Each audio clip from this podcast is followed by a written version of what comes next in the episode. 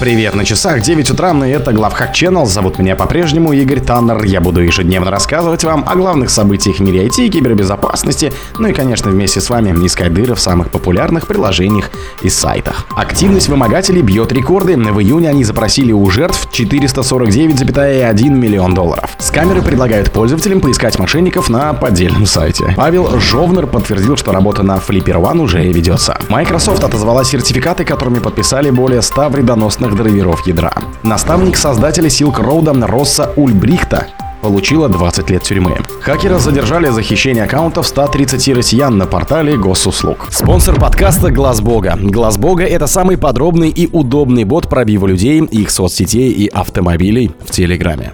Активность вымогателей бьет рекорды. В июне они запросили у жертв почти 500 миллионов долларов. Специалисты China Analysis посчитали, что вымогатели стали единственными киберпреступниками, число которых увеличилось в 2023 году. В этом же году хакеры вымогали у своих жертв на 175,8 миллионов долларов больше, чем год назад. Если такие темпы сохранятся, к концу 2023 года злоумышленники суммарно заберут у своих жертв около 900 миллионов долларов. Злоумышленники, использующие программы вымогателей, приближаются ко второму по объему вымогательства в году за историю.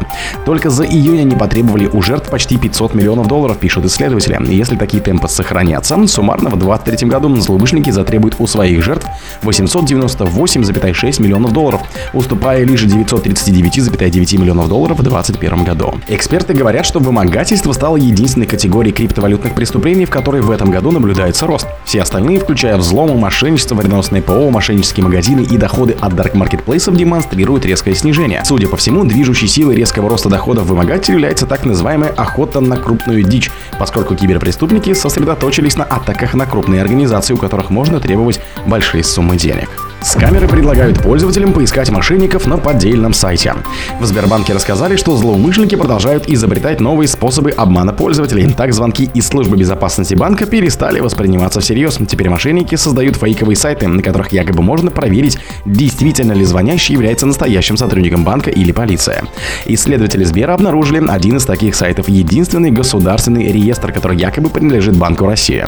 Мошенники уверяют жертв, что это официальная база данных, содержащая сведения о сотрудниках сотрудниках российских банков. Сайт содержит фотографии реально существующих публичных деятелей из банковской сферы, а также ссылки на официальные сайты известных банков и портал госуслуги. Новая схема обмана выглядит следующим образом. Первый мошенник звонит жертве и представляется сотрудником Следственного комитета РФ, после чего сообщает, что деньги на ее счетах находятся в опасности. Якобы для их спасения нужно будет действовать по инструкции так называемого специалиста Банка России. После этого фальшивый следователь переводит разговор на второго мошенника, специалиста Банка России, предлагая жертве убедиться в достоверности сообщаемой информации, для чего предлагает зайти на сайт Единого государственного реестра, где якобы можно проверить личный идентификатор сотрудника. После ввода на мошенническом сайте некоего номера, названного мошенником, жертва видит должность, информацию о квалификации и другие выдуманные характеристики фиктивного работника Банка России.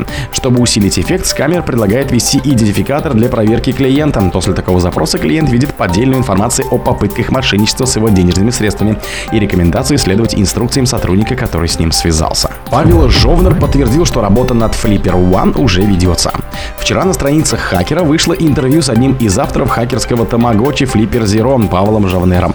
В интервью Павел подтвердил, что работа над вторым и более продвинутым вариантом хакерского мультипула Flipper One уже ведется. В 2020 году, еще до старта рекордного кикстартера, на ходе которого в итоге было собрано почти 5 миллионов долларов, Flipper Zero был анонсирован как младшая модель в линейке пентестерских инструментов. Тогда Павел рассказал о Хабре, что Flipper Zero будет более легковесной и компактной версией, построенной на STM32 и ориентированный на пентест систем контроля доступа, радио и пультов.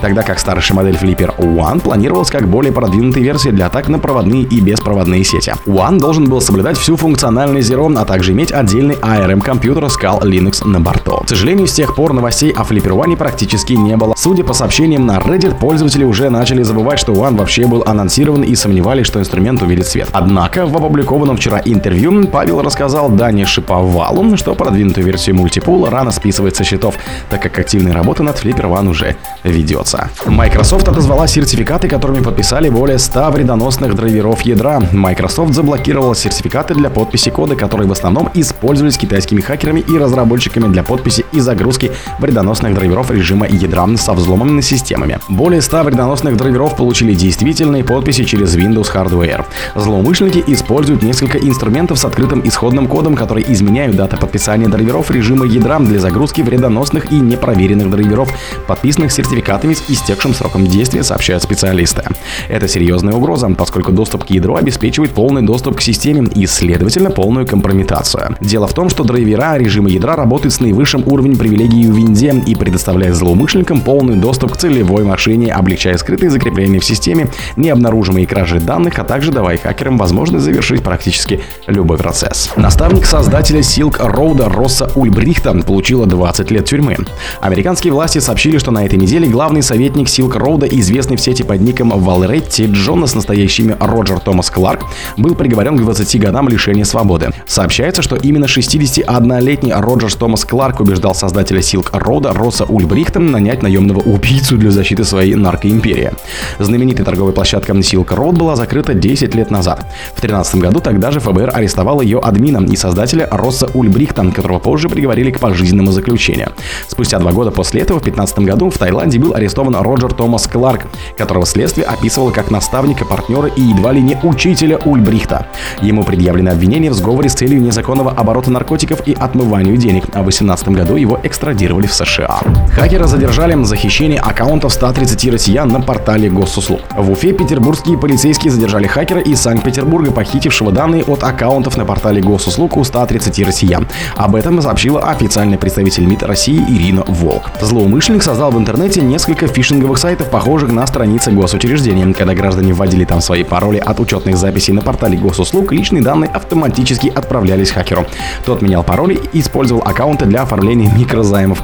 Полученные деньги он выводил через анонимные кошельки и обналичивал. О других событиях, но в это же время не пропустите. У микрофона был Игорь Таннер. Пока.